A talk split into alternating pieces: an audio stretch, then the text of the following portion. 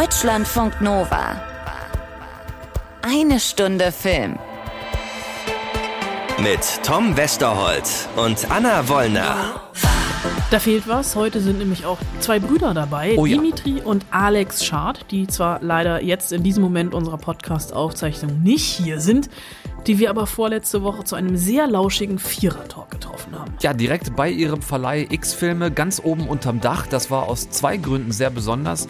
Zum einen spielt ein Dachzimmer in ihrem gemeinsamen Debütspielfilm Aus meiner Haut eine wichtige Rolle. Und zum anderen war dieses Dachzimmer früher mal das Büro von Regielegende Dani Levy. Und der wiederum war ja nun mal Regisseur von Die Känguru-Chroniken, mit dem Dimitri Schad 2020 seinen Durchbruch als Darsteller hatte. Ja, es ist manchmal echt ein Dorf. Diese ganze Filmbranche freut euch auf die zwei und auf ihren Film, mit dem sie in Venedig dieses Jahr den LGBTQ Plus Filmpreis Queer Lion gewonnen haben. Außerdem äh, machen wir eine kleine Reise. Wir besteigen ein Flugzeug und gucken mal in Plane, den neuen Action-Thriller mit Gerard Butler. Flugzeug. Und, ja, manchmal geht das mit den Titeln ganz einfach. Ne? Solchen, solchen Vogel, würde ich sagen. Flugzeug, Plane, ne? Ja. Und dann habe ich noch eine Serie geguckt und das ist auch wieder ein Bogen zu Dani Levy. Die Serie ist nämlich von Dani Levy, der Scheich. So, Levi Festspiele heute in eine Stunde Film. Ich würde noch was reinwerfen, nämlich einen wirklich sehr abgefahrenen 20-jährigen Schweden, den ich äh, auf YouTube gefunden habe und der sich innerhalb von drei Jahren völlig alleine und nur mit nicht elektrischen Handwerkzeugen ein absolut amtliches Blockhaus mitten im Wald gebaut und das Ganze gefilmt hat. Also drei Jahre ist jetzt aber jetzt, ich hoffe, die Serie ist keine drei Jahre Doch, das ist lang. in Echtzeit gefilmt, Gut. also da muss man schon auch drei Jahre zugucken. Gut, können. äh, ja, das sollte euch über die nächsten drei Jahre helfen oder auch die nächsten Tage. Wir fangen an mit einem der besten Debütspielfilme, die wir jemals gesehen haben, aus meiner Haut. Sag mal, kann es sein, dass, dass ein Körper von sich aus glücklicher ist oder, oder unglücklicher? Ja, das ist die zentrale Frage, die Laila sich seit einiger Zeit stellt, die sie umtreibt, gespielt von unserer lieben eine Stunde Filmfreundin Marla Emde. Sie ist sehr unglücklich in sich selbst und hat von diesem Ort gehört, dieser kleinen Insel irgendwo, auf der man angeblich mit anderen, die das auch wollen, den Körper für eine gewisse Zeit tauschen kann. Ja, sie macht sich auf den Weg dahin zusammen mit ihrem Freund Tristan, gespielt von Jonas Dassler. Und was die zwei vor Ort vorfinden, das hat schon ein bisschen was von Kommune. Es geht leicht in Richtung Sekte. Ich musste zwischendurch ein bisschen an Midsommer denken. Ja. Die Menschen dort sind irgendwie anders. Empfangen werden sie von Lailas bester Freundin Stella, die ihnen aber im Körper ihres Vaters begegnet, gespielt von Edgar Selge. Sehr strange, auch für uns erstmal. Und hier mischt sich dann auch Lailas Vorfreude auf die eigene Körpertauscherfahrung mit Skepsis, die vor allem Tristan hat, dem das alles doch noch unheimlicher ist. Klasse, die reden gerade genauso über uns, wie wir über sie reden. Über dich vielleicht. Ich bin der Hammer. Das Du Ja, ich meine. bist ein kleines Arschloch. Warum bist du nicht mal kenntlich? Ja, nicht. Hast du gesehen, wie die mich alle angeschaut haben? Uh, der ist aber gut, das Tauschmaterial. Ich möchte mit dem tauschen.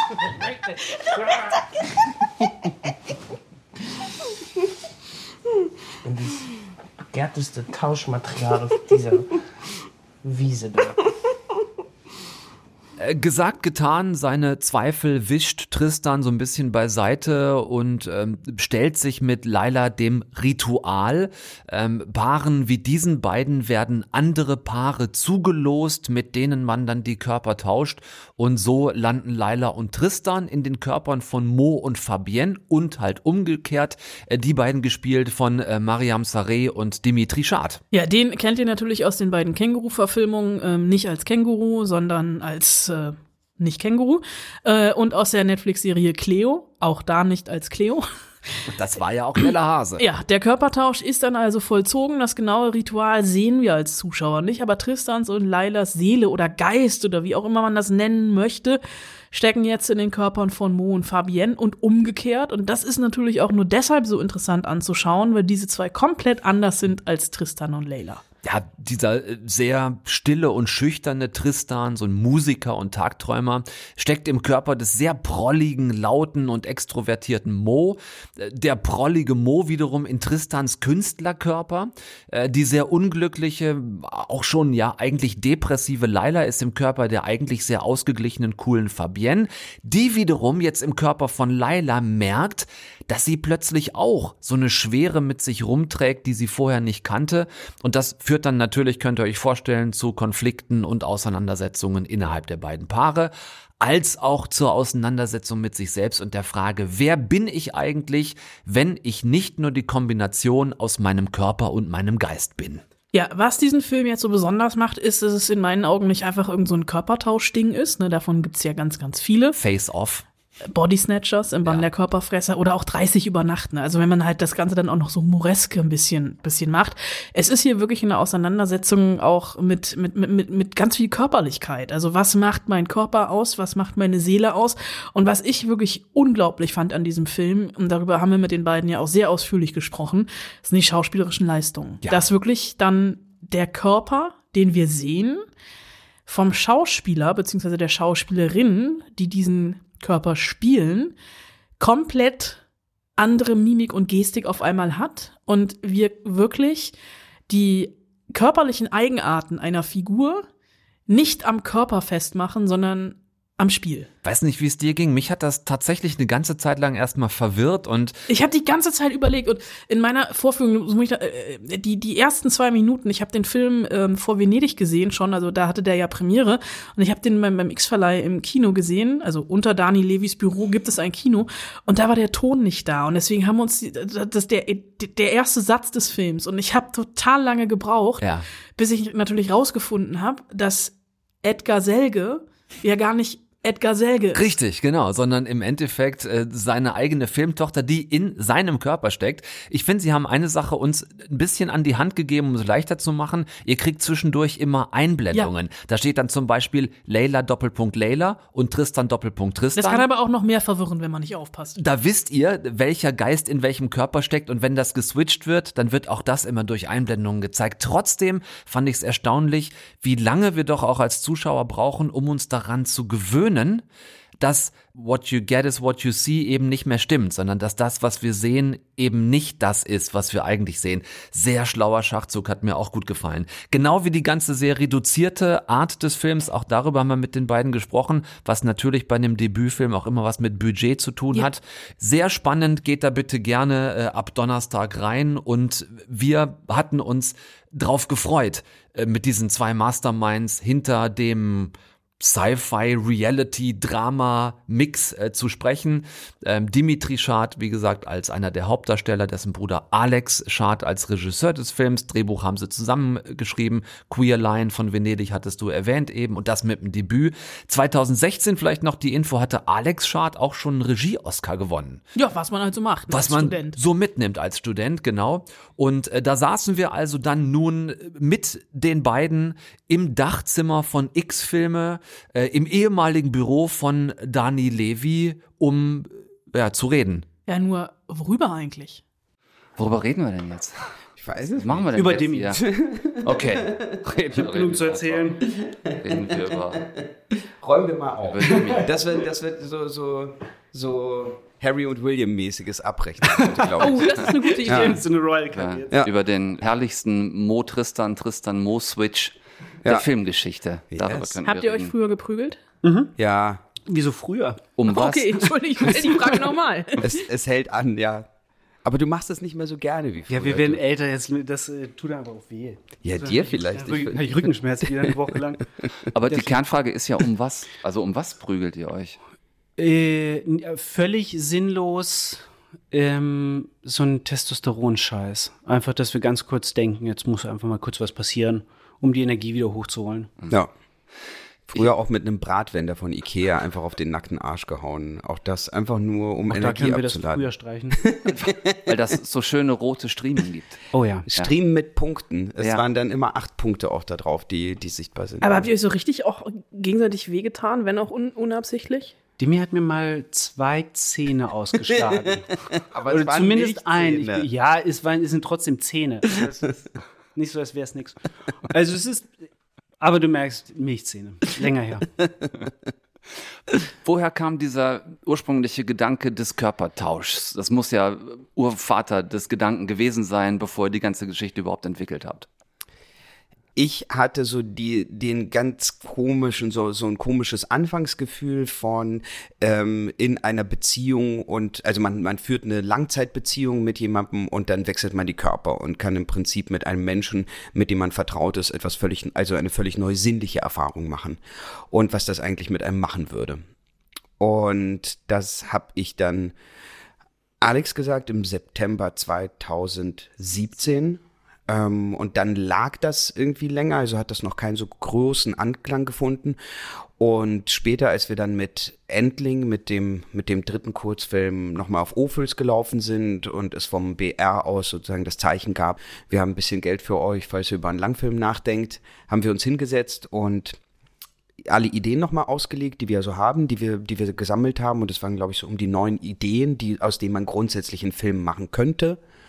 Und dann hat sich das irgendwie dazu zusammengezogen. Und dann haben wir erst angefangen, wirklich tiefer darüber zu überlegen. Wie schreiben zwei Brüder zusammen ein Drehbuch, die sich gegenseitig die Zähne ausschlagen? Genau so eigentlich, nur halt schriftlich. äh, Dimi ist wahnsinnig klug, viel zu klug, also unangenehm klug und meine Hauptaufgabe ist es, Gedanken, die er hat, so zu übersetzen, dass sie auch normale Menschen verstehen. Und dementsprechend bin ich dann vor allen Dingen erster Leser und Feedbackgeber. Wir plotten zusammen. Wir arbeiten sehr strukturiert, was einfach die Handlung, Struktur, Szenenfolgen angeht. Äh, klassisch Karteikarten, Beatsheets, so dass wir wissen, was folgt nach A und was kommt dann und wohin äh, verändert sich die Geschichte und die Figur und so weiter. Und dann beginnen wir äh, einen Prozess, der irgendwie jedes Mal unterschiedlich ist. Und das ist dann manchmal sitzen wir zusammen, manchmal bekomme ich dann auch einzelne Szenen, manchmal Szenenfolgen, manchmal ein ganzes Drehbuch, wenn ich gerade in einer Phase bin, wo ich parallel dazu drehe oder sonst irgendwas. Wir haben kein wirkliches, wir haben kein Schema F und keine Blaupause, weil ich glaube, jeder Stoff auch unterschiedlich ist. Aber ich glaube, was man schon sagen kann und was viele Leute irritiert, ist mir aufgefallen, dass wir von außen nach innen arbeiten. Also wir brauchen eine gute Struktur und dass wir, dass wir auch viel mit Platzhaltern arbeiten. Und ich weiß nicht, ob das im amerikanischen System vielleicht irgendwie anders wäre, wenn man sozusagen eher auf die Struktur gucken würde. Und in Deutschland irritiert es aber eher, weil ich so das Gefühl habe, dass wenn auf Seite 4 ein Satz irgendwie quer liegt, dann fliegen da Leute schon raus und gucken gar nicht mehr darauf, dass man sagt, man hat aber dafür einen extrem geschickten dritten Akt gebaut. So, der irgendwie da drauf passiert und das kriegt man dann später schon noch irgendwie softer, den Übergang und so weiter. Und wir sind, ähm, wir suchen sehr lange und auch so mit Platzhaltern, dass wir sagen, hier muss etwas passieren, hier eine Konfrontation zwischen den beiden Figuren. Wir wissen nicht, noch nicht, worum es geht, wir wissen noch nicht, wie es endet, aber wir wissen, die Konfrontation muss negativ enden. So. Und dann strukturieren wir und konstruieren darauf hin. Und ich glaube, das ist schon bei allen Filmen so gemeinsam, weil wir können uns schwer hinsetzen und einfach nur dem Gefühl vertrauen und dann irgendwie meinen, dass man damit der Welt was, was Gutes schenkt. Also so geht's zumindest mir. Ich habe wirklich so das Gefühl, ich will wissen, dass das, was wir tun, handwerklich Hand und Fuß hat und nicht nur und nicht nur mit einem Gefühl zu argumentieren. Oder? Ja.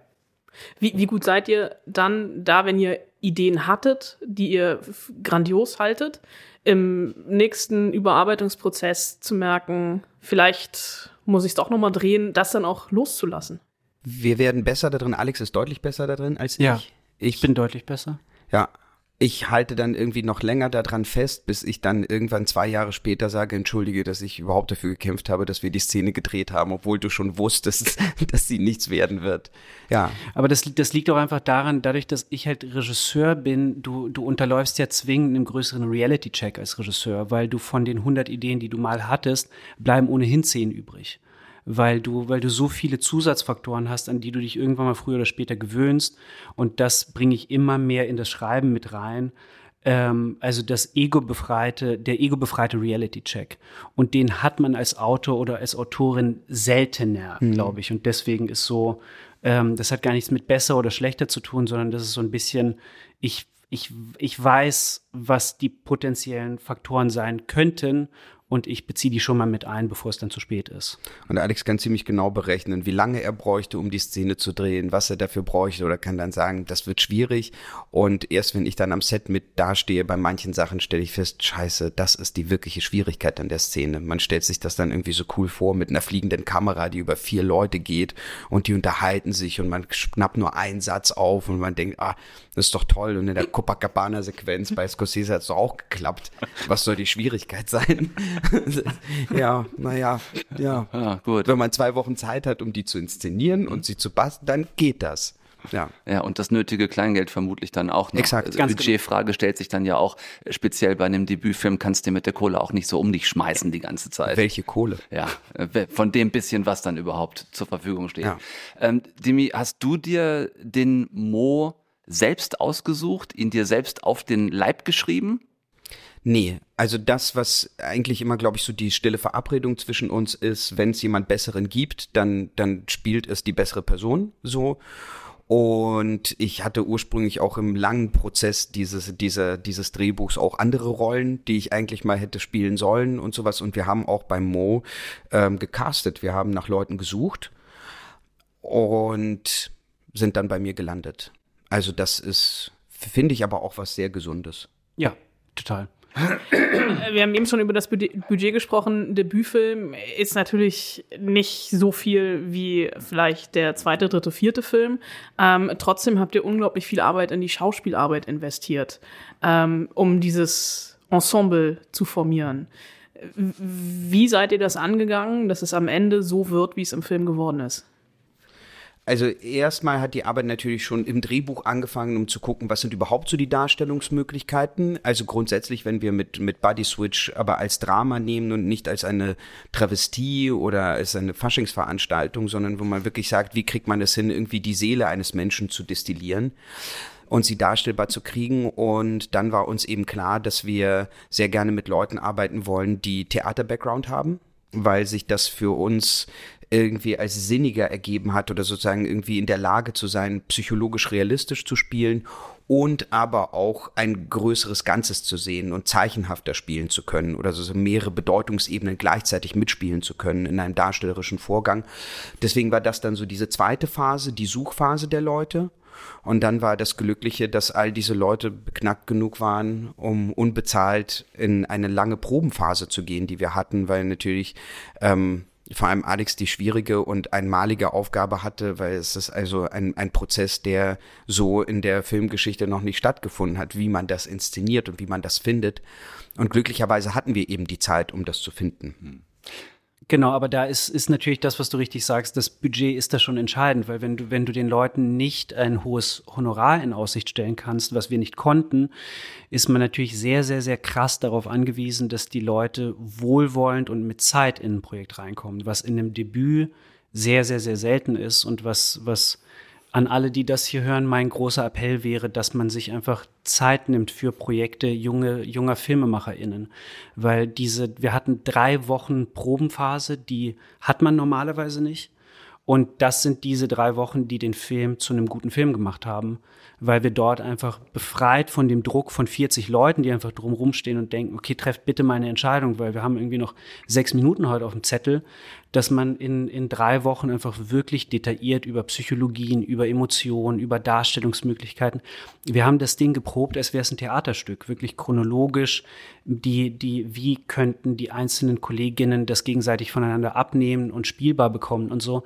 Und das ist die, die DNS des Films dann geworden und mit wirklich mit Übungen von angefangen wirklich mit Figuren äh, Biografien zu schreiben, die zu teilen, mit Songs, die irgendwie so den Spirit einfangen. Wir haben Körperübungen gemacht, dass man wirklich sagt, wie steht eine Person im Raum, wie sitzt sie, wie raumgreifend ist sie, wo würde sie sich positionieren, Spiegelübungen, dass man dann wechselseitig abnimmt und das ist etwas ähm, ziemlich, also ein, war ein einmaliger Probenvorgang zumindest. Also ich habe noch nie von so etwas gehört, geschweige denn gesehen. Und das ist eben auch das Tolle von allen Kolleginnen, dass die dem vertraut haben. Ja. Weil es geht dort ja, ja, auch, und das kommt auch noch hinzu beim Debütfilm, um das Vertrauen. Weil wenn Tom Tickwer sagen würde, wir schließen uns ein und wir proben vier Wochen, dann ist das, also dann vertraut man Tom Tickwer. So. Aber das ist nicht selbstverständlich und spricht auch sehr, sehr, sehr stark für die Leistung der Kollegen. Absolut. Lass uns das nochmal ein bisschen rausdestillieren, weil ich das so spannend finde. Es ist ja ähm, eine Aufgabe eines Schauspielers, einer Schauspielerin, ähm, eine Figur darzustellen, wo man sich auch Gedanken macht über eine Biografie, über Eigenarten, wie ist derjenige. In eurem Fall ging es ja aber nicht nur darum, eine Figur darzustellen, sondern die Figur so darzustellen, wie bereits ein Kollege oder eine Kollegin sie im ersten Schritt entworfen hat. Genau. Du hast eben schon gesagt, ihr habt Spiegelübungen gemacht, aber vielleicht können wir das noch ein bisschen greifbarer kriegen für die Leute, was das genau für eine Arbeit ist, dass du ja nicht einfach nur zu Tristan switchen musstest als Mo, sondern du musstest ja zu einem Tristan switchen, so wie Jonas ihn gespielt hat. Mhm. Genau, also wir haben so mit, mit Spiegelübungen meine ich, dass man wirklich guckt, wie, also dass man zuerst den Körper für die Person findet und dann jemand anderes, also de, die anderen Darsteller versuchen, diesen Körper zu spiegeln. Und man nimmt dann wechselseitig voneinander ab. Also es ist nicht so, als würde es einer kreieren und der andere nimmt es ab, sondern beide kreieren es in der Spiegelung. Und dass es zum Beispiel auch Sachen gab, ich erinnere mich so beim Probenprozess von Mo, dass es Sachen gab, die irgendwie so spezifisch mit mir und mit meinem Körper zu tun hatten, die Jonas nicht so gut hat abnehmen können. Also einfach nur, ähm, einfach nur spielen mit Bauch. So, weil ich wiege einfach die 25 Kilo mehr als er. Und auf einmal war das aber etwas, was man nicht so gut darstellen konnte. Und wir haben dann eben eher geguckt über Sitzen, über, über Gestik und so etwas. Also wo kriegt man auch wirklich eine Lesbarkeit hin? Also das war dann auch nochmal wichtig, dass eine Figur nicht nur die Figur ist, die wir uns ausdenken können, sondern auch eine, die visuell so etwas transportiert, dass man das feststellen kann. Und zum Beispiel wurde es dann im Probenprozess relativ deutlich, weil, okay, was spricht man über einen Menschen mit Bauch? Das ist ein Mundmensch. Das heißt jemand, der permanent redet oder isst. So, das heißt also, dass daraus wurde dann etwas geboren, dass Mo die ganze Zeit irgendwie etwas mit dem, mit dem Kiefer macht entweder er redet oder er raucht oder er schmatzt gerade oder er trinkt gerade irgendetwas, aber dass der Mund nie ruhig ist. Und auf einmal wird das zu einem Vorgang, der kopierbar ist. Also dort haben wir das dann trotzdem abgeleitet von dem Bauchmenschen Mo, aber zu etwas, was sozusagen wir beide spielen konnten. Und ähnlich ist es dann bei der, bei der Layla-Figur gewesen mit unterschiedlichen anderen Sachen, mit Positionierungen, mit, mit Gesten, die beruhigende Gesten sind. Und dort war es aber nochmal die schwierigere Aufgabe, weil die Kolleginnen, die dann durchwechselnd Layla spielen, spielen sie ja in unterschiedlichen psychologischen Zuständen was es super schwer gemacht hat. Aber super schwer und der Vorgang ist halt nie abgeschlossen, weil natürlich du kannst dir so eine Toolbox erschaffen, was wir gemacht haben, dass du einfach so so Verhaltensmuster, äh, Gestus, äh, Duktus, was auch immer, du kannst das definieren aber dann war ich super krass darauf angewiesen und das war so toll, mit diesen ego-befreiten Ensemble-Kolleginnen einfach zu arbeiten und Maleremde, die einfach neben mir saß, obwohl sie an dem Tag überhaupt nicht dran war, neben mir saß und Thomas Wodjanke zugeschaut hat, wie er die Figur der Leila performt hat und einfach mit mir an der Combo saß und bei Dingen, die man nicht hat voraussehen können, sagte, äh, er zieht sein, sein T-Shirt aus, in dem er unten greift. Ich greife aber immer den Kragen oben, wenn ich es ausziehe. Also allein solche Kleinigkeiten, was so total geil war, dass ich immer SparingspartnerInnen hatte, die mit draufgeschaut haben und gesagt haben, hm, hier wird's gerade ein kleines bisschen off. Und dann kam Maler noch mal dazu, hat noch einmal angespielt und wir dachten, ah, das können wir uns abgucken. Und das war so total geil, weil dieser Prozess der Findung, der war nie abgeschlossen selbst bis in den Schnitt nicht, weil man selbst da äh, nochmal justiert hat, weil wir natürlich eine breitere Range gedreht haben an wie laut oder wie leise, wie subtil oder wie, wie offensichtlich ist es gerade, so dass wir im Schnitt noch, noch Performance modellieren durften und mussten. Und da kommt auch noch etwas hinzu, wofür wir beide, glaube ich, immer wieder sehr, sehr laut Werbung machen, ist Schnitt und Leute, also Editoren, äh, Editorinnen und Editoren, die diese Arbeit dann möglich machen. Also tatsächlich das Vertrauen da rein, auch drüber zu schießen oder drunter zu schießen und zu wissen, also es gibt so ungeheuer viele Takes von mir, wo ich richtig unerträglich bin. Also wo es so schön ist, dass es jemand gibt und einfach in guten Händen lag bei Alex und bei Franziska, unserer, unserer Editorin, dass dort einfach etwas passiert und daraus aus diesem Wust von Performance-Angeboten, die man gemacht hat, etwas entsteht, was mehr ist als die, als, als die einzelnen Teile die wir dort alle zugesteuert haben. Und zum Teil, dass ich auch, und das war für mich als Schauspieler total spannend, weil ich dann auch so bei Szenen dabei war, die ich nur beobachtet habe und ich dachte, krass, das, was dann im Schnitt landet, ist besser als jeder einzelne Take, als jede einzelne Performance, die dort stattgefunden hat. Und das hat mich so erstaunt und ich habe schon mal gesagt und ich sage es immer wieder, wenn ich jemals einen Schauspielerpreis bekomme, werde ich mich als allererstes bedanken bei den Menschen, die das geschnitten haben, weil das ist, man macht sich als Schauspieler gar keinen Begriff davon, wie viel das ausmacht, wie ungeheuer viel das ausmacht. Aber du hast äh, eben das schon mal äh, an, angedeutet, gleich das eine in dieser Rollenfindung und auch in diesem Switch ist das Körperliche. Aber es geht ja auch ganz viel um das Psychologische, den Mindset, das, die emotionale Ebene. Was hat das mit dir gemacht im Spiel? Äh, ich weiß, ich erinnere mich noch daran, dass ich zu dir einmal gesagt habe, dass ich die Figur des Tristans hasse. Ja. Dass ich mich selbst hasse, wenn ich ihn spiele. Und das hatte ich, glaube ich, noch nie, dass eine Figur in mir selbst so, so eine Wut ausgelöst hat darauf, wie ich jetzt gerade bin. Und das passiert dann zum Beispiel. Also das ist schon etwas ganz Faszinierendes, wenn man Körperarbeit macht und das ernst nimmt und das übernimmt, wie sich das dann auf einmal also wie du selbst anfängst darauf zu reagieren, wenn du wirklich das Gefühl hast, Gott verdammt, ich will meine Schultern nicht so blöd fallen lassen, streck die gerade und mach dich einmal größer und sag, was du, was du fühlst und frisst das nicht nur in dich hinein. Also interessanterweise passiert die Psychologie, wenn man dem Körper vertraut weil der Körper weiß es besser und vielleicht ist das dann auch so etwas, also wo die schauspielerische Arbeit zusammengefügt ist mit dem Inhalt des Films, dass der Körper einfach Ablagerungen hat von dem, was unsere Persönlichkeit ist, die weit darüber hinausgehen, was wir denken, was die Identität eines Menschen ist, ja. oder? Mega spannender Punkt, weil genau das zeichnet euren Film oder dieses äh, Subjekt des, ähm, des äh, Körpertauschs aus indem ihr den Körper der einzelnen Figuren nicht nur zu einem Gefäß der Seele macht, sondern speziell aufgehängt an äh, Laila es so ist, dass nicht nur sie selbst, sondern egal wer in ihrem Körper ist, noch unglücklicher wird im Endeffekt, als er vorher schon war. Wo ist diese Idee hergekommen, dem Körper eine eigene Seele zu geben, auch wenn die Seele gar nicht drin ist?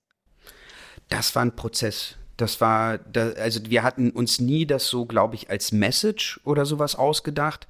Aber ich glaube, wir glauben beide sehr fest daran, dass der Körper nicht das unbeschriebene Blatt ist, äh, für den wir ihn gerne halten, sondern dass der Körper äh, lange bevor wir eine Identitätsattrappe entwickelt haben, die uns sagt, wer wir sind, hat unser Körper schon Dinge erlebt. Schöne Dinge, aber auch schreckliche Dinge und die speichert er ab. Und selbst wenn wir wenn wir schöne Dinge erlebt haben, aber etwas chemisch nicht ganz im Gleichgewicht ist, sind wir andere Menschen, als wir es gerne wären. Und das ist einfach etwas, was wir beide, glaube ich, auch so durch Phasen von, von hoher psychischer Belastung oder auch von psychischen Kämpfen, die man mit sich selbst trägt, spürt. Du kannst den ganzen Tag schöne Dinge machen, aber irgendwie ist dieses, ist dieses Gefäß, in dem du steckst, so träge und kriegt das gerade nicht hin. Und dann trinkst du einen Schluck Alkohol oder schmeißt dir eine halbe Ecstasy rein und auf einmal bist du ein völlig veränderter Mensch. Und das, also das spricht ja dafür, dass unser Körper nicht das, nicht die Vase ist, in die wir dann den Inhalt füllen, sondern er ist so sehr mit diesem Inhalt verbunden, dass man das gar nicht so klar voneinander trennen kann. Fasse ich das Absolut richtig, richtig, zusammen oder habe ich da was Absolut vergessen? richtig, aber natürlich das, das was man, ähm, es ist jetzt so, so toll und so wohlfühlend über dieses Drehbuch und über den fertigen Film zu sprechen, aber es war äh, jahrelanges Trial and Error. Es war wirklich Ideen sammeln, ein Ozean aus Möglichkeiten erstellen und dann irgendwann mal anfangen rauszufiltern, was eigentlich unsere Geschichte ist. Also wir hatten, wir hatten ganz unterschiedliche Formen, ganz unterschiedliche Geschichten für diese Hauptfigur und dann war das etwas, was uns einerseits, worüber wir, glaube ich, erzählen wollten und erzählen konnten, ähm, und also diese Ausbruchsfantasie von Leila war ein, zusätzlich auch noch ein sehr toller Motor für diese Geschichte, der auf einmal etwas Existenzielles und Dringliches da reinbekommt, wo wir immer gemerkt haben, wenn das nicht drin ist, dann hat die Geschichte keinen keinen fundamentalen Zug und fundamentale Kraft. Und das war etwas, was verhältnismäßig spät dann in dem Detail reingekommen ist. Und dann war für uns klar, okay, jetzt haben wir die Geschichte so, wie wir sie erzählen wollen. Jetzt haben wir den, den Motor und die Essenz davon endlich mal geknackt weil es auch oft so der Kampf war mit, wie, wie macht man, also wie zeigt man Mangel an Selbstliebe und Selbsthass und dieses Gefühl, wenn man gerade in einer depressiven Phase ist und sich selbst im Spiegel anschaut und diesen Anblick nicht erträgt. Und da hatten wir natürlich eine schöne Möglichkeit auf einmal gefunden, um über dieses Gefühl zu erzählen. Also auch, dass der Selbstmord das Abtöten eines Teils von einem ist, der aber externalisiert wird auf etwas Äußeres, was man sieht und was man dann damit verbindet. Und vielleicht projiziert Leila auch diesen gesamten Selbsthass nur da drauf. Und es ist sehr interessant, wie vor allem so medizinisches und psychologisches Personal so auf diesen Film guckt, wenn sie das sehen. Und dass sie das als etwas sehr Tolles beschreiben, dass das endlich mal so auch visualisiert wird und nicht nur, macht ihr mal eine warme Tasse Tee und hab, so hab schöne, schöne Gedanken, ist doch nicht gut. so schlimm, Genau. sondern dass man sagt, der Körper an sich kann so, so unbalanciert sein, dass du machen kannst, was du willst. Du hast keine Chance dagegen anzukommen. Naja, das geht irrsinnig weit zurück, philosophisch bis hin zu mens sana in corpore sano letzten Endes. Ne, dass also ähm, der gesunde Geist nur auch im gesunden Körper gesund sein kann, letzten Genau. Und äh, in einer früheren Drehbuchfassung hat Leila auf diesen Satz angespielt und gesagt, aber was ist, wenn mein Körper krank ist? Was ist, wenn das krank ist? Kann ich dann überhaupt einen gesunden Geist da drin entwickeln? Ja. Weil der Film Das ist Wasser ist, nämlich ein Debütfilm, seid ihr mit sehr wenig Kulisse ausgekommen. Ich finde, dass genau das dem Film im Nachhinein betrachtet nochmal total geholfen hat, dass das die ganze Message des Films nochmal unterstützt. Aber wäre mit mehr Geld der ähm, Soul Change Room, wäre das auch ein Leinenzelt gewesen oder hättet ihr lieber irgend so ein silbernes Spaceship gehabt, in dem das passiert? Ach, wir hatten schon, wir hatten Versionen im Drehbuch, wo wir mit einem Fuß mehr irgendwie in, im Science Fiction drin waren und wo das auf einmal mehr Details hatte. Und mit den Details kommen aber auch so Sehnsüchte nach Erklärungen, weil sich natürlich jeder die Frage stellt, okay, wie genau funktioniert das? Und dann fängst du an mit irgendeinem so Raum und mit irgendwelchen Drähten und mit irgendwelchen Monitoren und du denkst so, okay, wenn wir jetzt wirklich so ein, so ein billig Science-Fiction-Film machen oder so, so Black Mirror für Arme, wem ist denn damit geholfen? Plus, es ist ein Genre, was mich einfach nicht sonderlich interessiert, weil ich immer das Gefühl habe, Science-Fiction hat nichts mit meiner Lebensrealität zu tun. Und wir hatten Entwürfe mit unserem tollen Szenenbildner zu diesem Raum. Wir wussten, wir haben mit, mit Playmobil-Puppen und Drähten und Spulen und alles mögliche den gebaut. Also den gibt es noch. Und dann habe ich mich irgendwann mal dagegen entschieden, weil ich dachte, es interessiert mich einfach nicht. Es, mich interessiert die Erklärung nicht. Ich will an einen Ort reisen, ähm, der, der im magischen Realismus stattfindet. Und ich möchte einen allegorischen und poetischen Vorgang zeigen und nicht so einen halbgar äh, technologischen, für den es eh keine wirkliche Erklärung gibt und wir behaupten sie. Das ist so, ich, ähm, das hat, hat niemals irgendeine Form von Befriedigung in mir ausgelöst. War eine richtig tolle, Ja, tolle. Entscheidung von dir. Vielen Dank. da Anna und ich bereits beschlossen haben, äh, dass ihr weiter auch zusammen Filme machen müsst, Ja. weil aus der Nummer kommt ihr halt jetzt nicht Wenn mehr raus. ihr das sagt, ich, äh, ich vertraue euch blind. So. In welche Richtung kann es denn gehen? Also was hat denn der Debütfilm und das Fertigstellen des Films und auch die Erfolge, die der Film feiert, in euch ausgelöst, so im Blick auf die Zukunft, auch auf die gemeinsame Zukunft? Also ich muss sagen, ich glaube, ich spreche für uns beide, wenn da, dass die, dadurch, dass diese Phase so geprägt war von so viel, von so viel Unvertrauen oder Misstrauen uns gegenüber und der Vision gegenüber oft, ähm, hat das, hat das an uns sehr genagt und sozusagen auch an unserem Em- Empfinden so Welt gegenüber. Und wenn du irgendjemandem irgendjemandem also ein Drehbuch zeigst, wo du denkst, das hat so viel Potenzial und das ist noch nicht alles fertig. Aber warum sehen irgendwie alle Leute nur das, was daran nicht funktioniert, anstatt die Vision zu entdecken daran, was funktionieren könnte, wenn wir es irgendwann hinkriegen? Und das hat also uns beide, glaube ich, so mitgenommen und so, dass ich mir nicht sicher bin, ob ich in, also es gab Phasen, wo ich dachte, okay, das war's dann, weil wozu?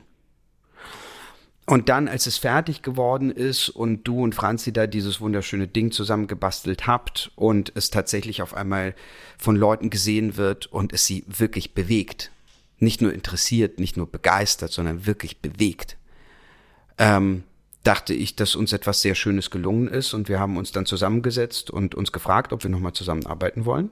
Ich, äh, ich probiere es mal optimistischer und positiver zu formulieren. Wir arbeiten auf jeden Fall noch zusammen. Äh, wir werden uns nächste Woche wieder zurückziehen, um am neuen Film zu arbeiten. Ja. Äh, meine Sehnsucht ist sehr stark, dem magischen Realismus treu zu bleiben und dem Genre-Mix treu zu bleiben, weil ich es äh, als ein als ein wichtiges Ding finde, das zu erzählen, weil mir das Spaß macht. Und wenn ich Filme wie Parasite oder, oder Lobster sehe, schlägt mein Kinoliebhaberherz einfach höher. Und dazu möchte ich meinen Teil beitragen. Und äh, wir ziehen uns zurück, arbeiten an was Neuem, was diesem Genre treu bleiben wird und dabei voraussichtlich eine Mutter-Sohn-Geschichte erzählen wird. Details folgen in Kürze. Bis dahin hatten wir Zeit, ins Kino zu gehen. Aus meiner Haut startet am 2. Februar bundesweit in den Kinos. Ganz genau. Ganz herzlichen Dank für eure Zeit und äh, viel Erfolg mit dem Film. Dankeschön, Dankeschön für dieses Danke Gespräch. Ich finde euch toll. Danke. Wir euch auch. Alex, Dimi, Dank. Dankeschön. Deutschlandfunk Nova. Eine Stunde Film.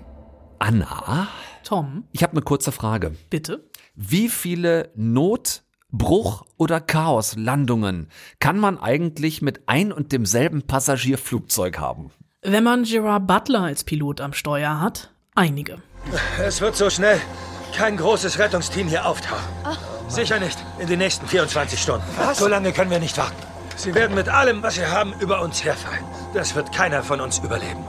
Aber Deli und ich konnten die Stromversorgung im Flugzeug wiederherstellen. Das heißt, wir haben nur eine Chance. Und zwar, dass ich uns in diesem Ding hier rausfliege. Eieieiei, es war einer dieser Filme, wo wir beide in die Pressevorführung reingegangen sind, nichts erwartend als vielleicht blanke, nackte Enttäuschung und Entsetzen. Wir kamen raus und schwebten auf Wolke 7 ein bisschen. Ich muss es wirklich zu meiner Schande ich habe mich königlich amüsiert. Aus Versehen. Aus aus, Versehen aus Versehen. Ich habe aus Versehen Spaß gehabt in diesem Film, der äh, mittlerweile ja auch wie das geriatrische Actionkino von Liam Neeson ein eigenes Genre ist, nämlich Gerard Butler rettet auf unterschiedliche Art und Weise die Welt. Hier rettet er 14 Passagieren eines Flugzeuges, das in der Silvesternacht, ich glaube, von Tokio nach Singapur fliegt oder andersrum. Von A nach B halt. Von A nach B halt. Äh, er 14, will zu seiner Tochter. äh, 14 Leute sind im Flieger, nicht ausgelastet. Das Ganze ist ein Minusgeschäft für die, für die Fluggesellschaft. Und die schicken diesen Flieger in ein Unwetter, weil es teurer wäre, es zu umfliegen. Das Flugzeug wird vom Blitz getroffen, stürzt ab. Und es gibt eine Notlandung auf einer Insel irgendwo im, was ist das denn, Auf Pazifik? einer, auf einer Dschungelstraße im Pazifik. Und auf dieser Insel regieren allerdings Rebellen, so dass sich der Indones ich behaupte jetzt einfach, es ist der indonesische Staat, da noch nicht mal mehr reintraut. Ja. Und das sind die ersten zehn Minuten des Films. Das sind die ersten zehn Minuten. Wir haben also sämtliche, ähm, 15 Minuten. Sem- 15 Minuten. sämtliche Präambeln mit im Film. Wir haben vergessen zu erwähnen, in diesem Flugzeug sitzt nämlich auch noch ein gerade sagen. vom FBI gesuchter Mörder, der überführt werden soll, zurück in, nach Amerika, äh, der am Anfang mit Handschellen da sitzt und es ist der einzige gefühlt, der den Flug, das darf man sagen, nicht überlebt, ist der Air Marshal, der ihn begleitet, weil der sein Handy aufheben will. Also dümmer geht's ja wirklich nicht. Naja, Und, äh, oh Gott. dann sind die auf der Insel, müssen sich ungefähr eine Stunde mit den Rebellen rumschlagen, also wirklich rumschlagen oder Also ein, rumschießen. eine geschlagene Stunde. Und dann haben sie noch mal Zeit, also müssen sie fliehen und nehmen halt einfach das gecrashte Flugzeug noch mal. Richtig, weil das ist ja noch nicht kaputt genug. Dem fehlen zwar mittlerweile zwei Flügel und auch eigentlich ein gesamtes Triebwerk. Trotzdem reicht es für einen Gerard Butler immer noch, es noch einmal irgendwo hinzufliegen, um sich in Sicherheit zu bringen. Ähm, also Guilty Pleasure in seiner Reinform. Also sich so schuldig fühlend, während man einen diebischen Spaß hat, diesem ja auch sehr nah sich an Hotshots oder nackte Kanone befindlichen Quatsch da zu folgen. Jetzt nicht, dass es absichtlich eine Parodie wäre, Nee, aber, das ernst. aber dadurch, dass der Film so gemacht ist, wie er gemacht ist, wirkt er so wie eine unfreiwillige Parodie von sich selbst. Und das Schöne an dem Film ist auch, er hätte auch schon in, genau in den 80ern exakt gleich gedreht werden können. ja. Ich habe seitdem kein Flugzeug mehr bestiegen. Das ist jetzt auch erst eine Woche her, dass wir ihn gesehen haben, aber ich bin froh, mit meinem Fahrrad unterwegs zu sein. Das ist sehr viel sicherer für uns. Guckt euch das an, wenn ihr so ein bisschen wirklich wahres Guilty Pleasure auch gerade gut vertragen könnt in dieser doch sehr tristen Jahreszeit, dann wäre Plane vielleicht eine Möglichkeit für euch am Donnerstag. Ähm, wir könnten den Bogen von hier aus wieder zurückschlagen Müssen zu, wir? Ja. zu unserem äh, zu unserem ursprünglich angesprochenen Dani Levi Paradoxon, äh, bei dem wir jetzt nochmal wieder landen, äh, von aus meiner Haut über das Büro, in dem wir saßen, zu einer Serie, die du geguckt hast. Die heißt Der Scheich. Das ist eine Serie, die Dani Levi gemacht hat und die jetzt rauskommt auf Paramount Plus, also dem Versuch von Paramount ins Streaming-Geschäft einzusteigen, möglicherweise ein paar Jahre zu spät. Aber da läuft Der Scheich jetzt exklusiv. Was ist das für eine Serie? Ja, sie läuft ja schon seit Dezember, aber ich habe sie extra aufgehoben, um eben diesen Dani Levi-Bogen schlagen zu können und natürlich auch als Begründung, warum er nicht in seinem Büro war. Es ist ähm, etwas, womit Dani Levi sich auskennt, im Filmbereich zumindest. Es ist eine Groteske, seine erste Serie. Und es ist eine Hochstapler-Serie, die auf wahren Begebenheiten, beziehungsweise in dem Fall wohl eher auf wahren Lügen beruht. Ähm, der Scheich erzählt die unglaubliche, wirklich unglaubliche Geschichte von Ringo Bubbles, einem Hochstapler aus dem Schwarzwald, der 2012 als unehelicher Scheich aus Katar wirklich die ganze Schweiz zum Narren gehalten hat. Selbstverständlich. Alles auf Zucker, wie hat er das gemacht? Zu Hause im Schwarzwald ähm, ist Ringo wirklich ein Niemand, ein übergewichtiger, arbeitsloser Analphabet und Fassadenmaler, der innerhalb der acht Folgen seinen Job verliert. Ähm, nicht, weil er es nicht schafft, Fassaden zu malen, sondern einfach, weil er wegrationalisiert wird. Und durch ein dummes Missgeschick hat er 100.000 Euro Schulden, die er irgendwie wieder auftreiben muss. Der kann aber überhaupt nichts dafür. Und in der Schweiz ja, da wird er ein gefragter Mann aus Katar, weil er einfach seine Klappe nicht halten kann. Der stolpert zufällig auf ein Wirtschaftsevent und gibt sich wirklich aus Spaß als unehelicher Erbe eines arabischen Scheichs aus und wird zum gefragten Investor, ohne auch nur eine einzige einen einzigen Cent Geld in der Tasche zu haben. Moment, machen Investoren das nicht grundsätzlich, also Geld ja, ausgeben, das sie nicht haben? Aber er macht, also er hat, er hat wirklich gar nichts, ne? Also greifen im Er hat nicht mal das Geld, was er nicht hat. Er hat nicht mal das Geld, was er nicht hat. Er weiß aber um die in den arabischen Ländern übliche Geste, dass bei einer Investition erstmal der, der investiert, ein Geldgeschenk machen muss. Aber Sie wissen ja, alles, was zählt, ist Vertrauen. It's all about trust. Aber Sie, Sie kennen doch unsere Sitten. Ja, äh, das Gift of Trust. Für uns Araber ist jedes Geschäft ein Liebesakt. Und als Käufer vertraue ich Ihnen ja, dass alles fair abläuft. Aber im Gegenzug machen Sie mir halt. Ich weiß, ich, ich weiß das, aber äh, wie viel wäre denn... Äh, in der Regel sind das also 100.000 Euro. Mehr muss das eigentlich gar nicht sein.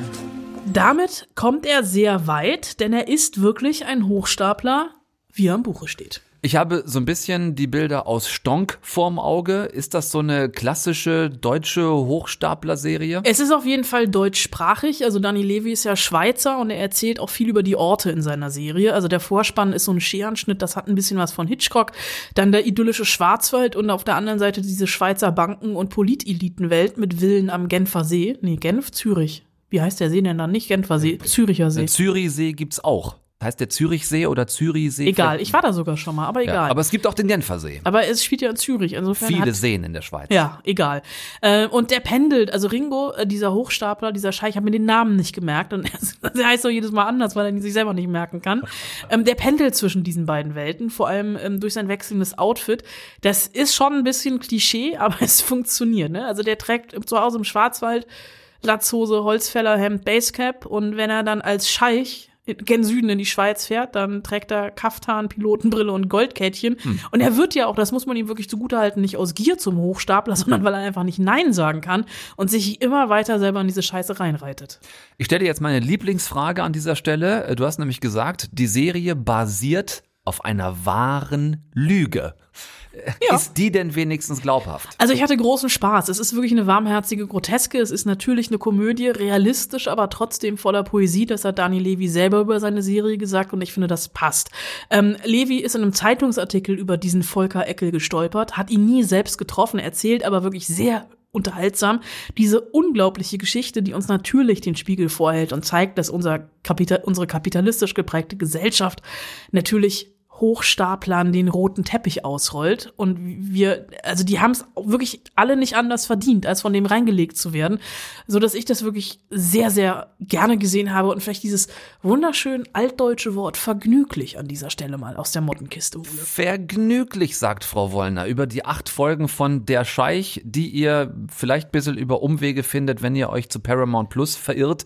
Äh, Monatsabo kostet bei denen 7,99 Euro, aber auch da gibt es natürlich das berühmte einwöchige Probeabo umsonst. Das ist eine Info, die wir euch einfach mal kostenlos an dieser Stelle hinten dranhängen, wenn ihr euch das anschauen wollt. Kurzer Blick auf die Uhr, aber ich denke, das schaffen wir noch. Ich würde nämlich dann doch noch diesen. Diese drei Jahre einbauen? Ich würde noch kurz diese drei Jahre Echtzeitreportage einbauen. Etwas, das ich mir beim Rumlungern auf YouTube eingefangen habe. Ja, dazu solltest du vielleicht erst noch zugeben, was du getan hast. Ja, gut, okay. Ich habe mich von mir selbst breitschlagen lassen und mir einen YouTube Premium Account zugelegt. Das ist jetzt glaube ich, zwei Monate kostenlos und kostet dann echt widerliche 12 Euro im Monat. I feel you, ich hab's auch. Ja, als ob wir nicht irgendwie schon genug Geld bezahlen würden bei all den anderen Streamern. Aber ich habe dann gemerkt, ich bin auf YouTube doch einigermaßen viel unterwegs. Das ist quasi so mein Internet-Fernsehsender. Ich finde da halt vieles, was mich echt interessiert und es nervt wirklich wie Sau, wenn auf YouTube gefühlt alle zwei Minuten so Dreckswerbung reinballert, die mich null interessiert und die ja auch bei denen so mitten im Satz kommt. Also du guckst was und dann so mitten im Satz äh, crasht da so ein Spot rein, den du auch dann teilweise eben nicht nach fünf Sekunden wegklicken kannst. Also äh, zahle ich das jetzt und habe dafür meine Ruhe. Ähm, mal gucken, wie ich das dann in einiger Zeit so finde. Es ist vielleicht deshalb nicht uninteressant zu wissen, weil du da ein Video geguckt hast, das 90 Minuten lang ist, abgesehen von der Länge. Ne? Ich gucke ja auch mittlerweile äh, sehr viel YouTube-Backvideos. Mein Sohn, großer Bäcker mit seinen zwei Jahren. Ja. Und da kommt halt dann auch in einem 20-minütigen Backwerbung fünfmal Werbung, die nicht kinderfrei frei und auch nicht kinderfreundlich ist. Und er sagt dann immer, Mama, Werbung ist doof. Ja, ganz genau. Recht, Recht hat er. Recht hat er. Ähm, ich bin da komplett bei ihm.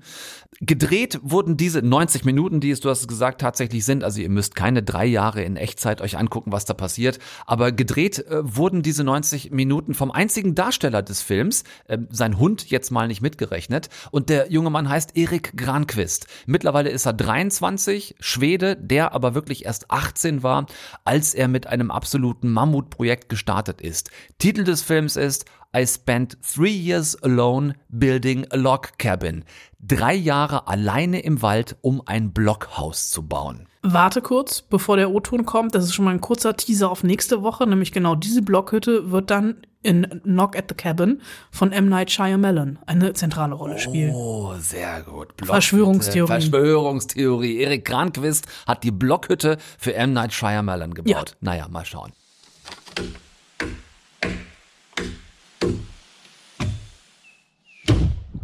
Der Film beginnt hier mit einem kurzen Zeitraffer, zeigt uns einen jungen Mann, der aus Stockholm kommt, äh, sich selbst so in öffentlichen Verkehrsmitteln filmt. Da ist viel Trubel, da ist Verkehrslärm, Rush Hour und dann gibt's einen Cut mitten in diese weiten, wunderschönen, verschneiten schwedischen Wälder und das streift er dann alleine umher. Es ist ganz still. Du hörst nur so, du hörst fast den Schnee fallen.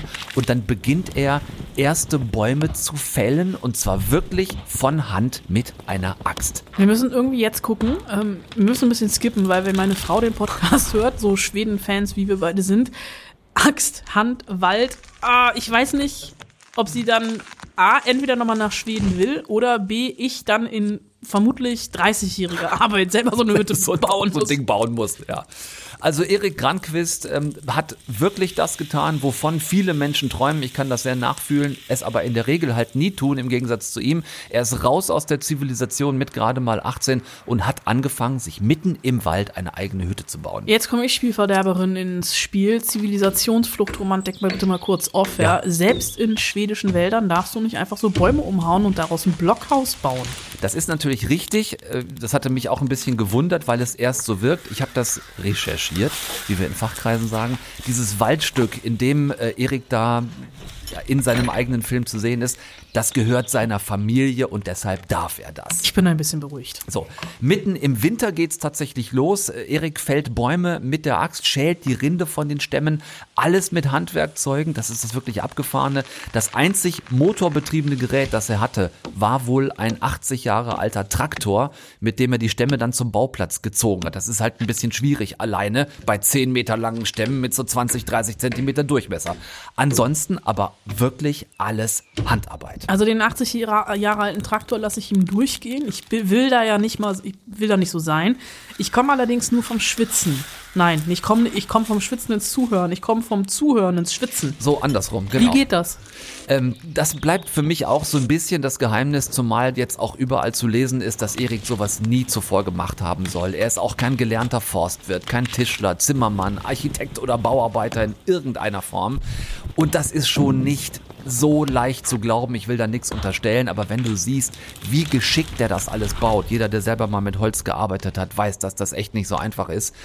Äh, Die Kamera läuft und Erik zimmert, aus Bäumen werden Stämme, die hackt und sägt er zurecht, alles von Hand, baut sich selbst Flaschenzüge, um dieses quadratische Grundgerüst aus den aufgeschichteten Stämmen errichten zu können. Er sägt Lücken rein für Tür und Fenster und im Hintergrund siehst du wirklich die Jahreszeiten vorbeiziehen. Ähm, Erik wohnt währenddessen jetzt wohl nicht die ganze Zeit, aber meistens in einem Zelt an seinem Bauplatz und das auch im Winter. Und immer steht dann irgendwo eine seiner Kameras, die das halt alles filmen. Er hatte keinen Wilson. Nein. Redet er im Film? Nicht besonders viel. Mit wem soll Erik auch reden? Ähm, irgendwann, das ist wirklich sehr süß, weil es ihm ganz alleine vielleicht doch ein bisschen zu einsam war, gibt's dann einen sehr süßen Jagdhund-Welpen, der Och, im weiteren Verlauf des Films dann auch wirklich immer größer wird.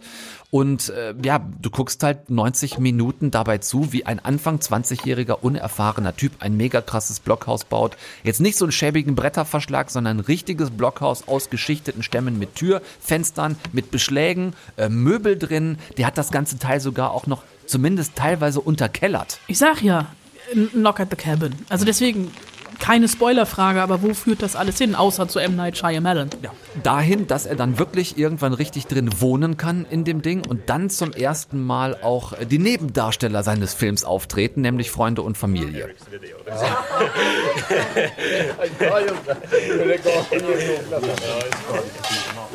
Für die hat er so ein wirklich fettes Grillfest organisiert, äh, hat Fische gefangen und hat die selbst geräuchert. Er, macht Limonaden aus Zitronen und Kräutern, die er selber braut.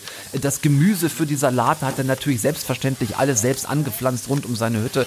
Es ist die Art von Grillparty von einer Blockhütte, die man wirklich nicht verpassen möchte. Es ist absolut brachiale Naturromantik. Das ist, denke ich mal, eine schöne Alternative für den nächsten Regensonntag so auf dem Sofa. Eine Hütte bauen? eine Hütte zu bauen. Nehmt euch einfach, nehmt euch einfach die Verkehrsinsel vor eurer Tür und fangt an und baut eine Hütte, solange bis das Ordnungsamt kommt. Es wird wahrscheinlich nicht länger als 20 Minuten dauern. Ähm, nein, wenn man mal wieder an einem verregneten Sonntag auf dem Sofa hockt und davon träumt, sich irgendwo da draußen auf diesem Planeten seine ganz besondere eigene kleine Zufluchtsoase zu bauen, ähm, ich habe das einfach sehr genossen, dabei zuzugucken. Okay, ich gehe die Axt holen. So, Anna holt die Axt äh, und wir schauen mit einem halben Auge schon mal auf die nächste Woche. Äh, sie tanzen wieder. Sag mal, okay, wir machen einen Deal, ja? Du strippst nächste Woche und ich baue eine Hütte. Okay, machen wir so. Dann machen wir so. Magic Mike The Last Dance heißt der Untertitel. Ich hoffe es auch sehr. Und das mehrfach angesprochene Knock at the Cabin, ein neuer Horror, Horror-Thriller von M. Night Shyamalan, startet auch nächste Woche. Da werden wir hingucken. Bis dahin, ähm, baut euch eine schöne Hütte. Macht's euch gemütlich im Schnee, wenn dann irgendwann doch mal welcher fallen sollte. Bleibt gesund und macht keinen Quatsch und guckt bitte auf gar keinen Fall irgendwas, was wir nicht auch gucken würden. Hauptsache es flimmert. Oder die äh, Späne fliegen. Deutschlandfunk Nova.